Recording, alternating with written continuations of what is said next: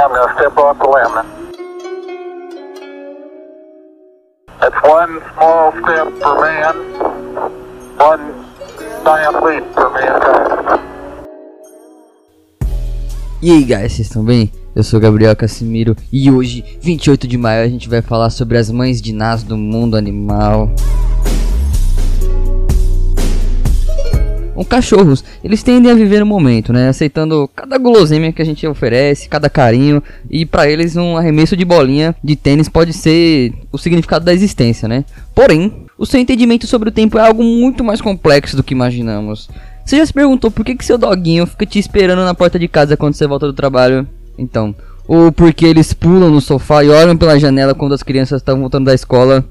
Pois é, de acordo com a pesquisadora Alexandra Horowitz, os cachorros podem cheirar o tempo. É isto. Isso não tem nada a ver com sobrenatural. É que na verdade, os cachorros têm uma sensitividade enorme quanto ao olfato e podem extrair muita informação de acordo com a intensidade das fragrâncias que estão de em determinado local. Então, odores eles mudam de acordo com o tempo e na maioria das vezes de forma previsível. E quando você sai de casa, o seu cheiro vai diminuindo conforme o passar do tempo e seu cachorro sabe disso.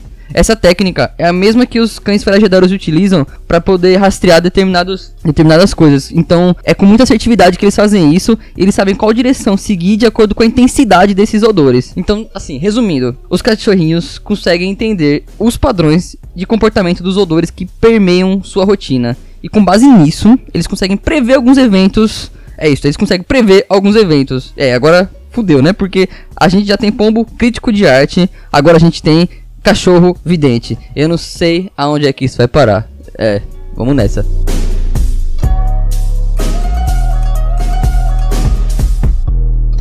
Aurisopédia vai ficando por aqui. Vocês podem ouvir a gente no iTunes, no Spotify, no Google Podcasts. Sigam a gente no Instagram, no Instagram como Ourico Quântico. E é isso aí. Tchau. Uh!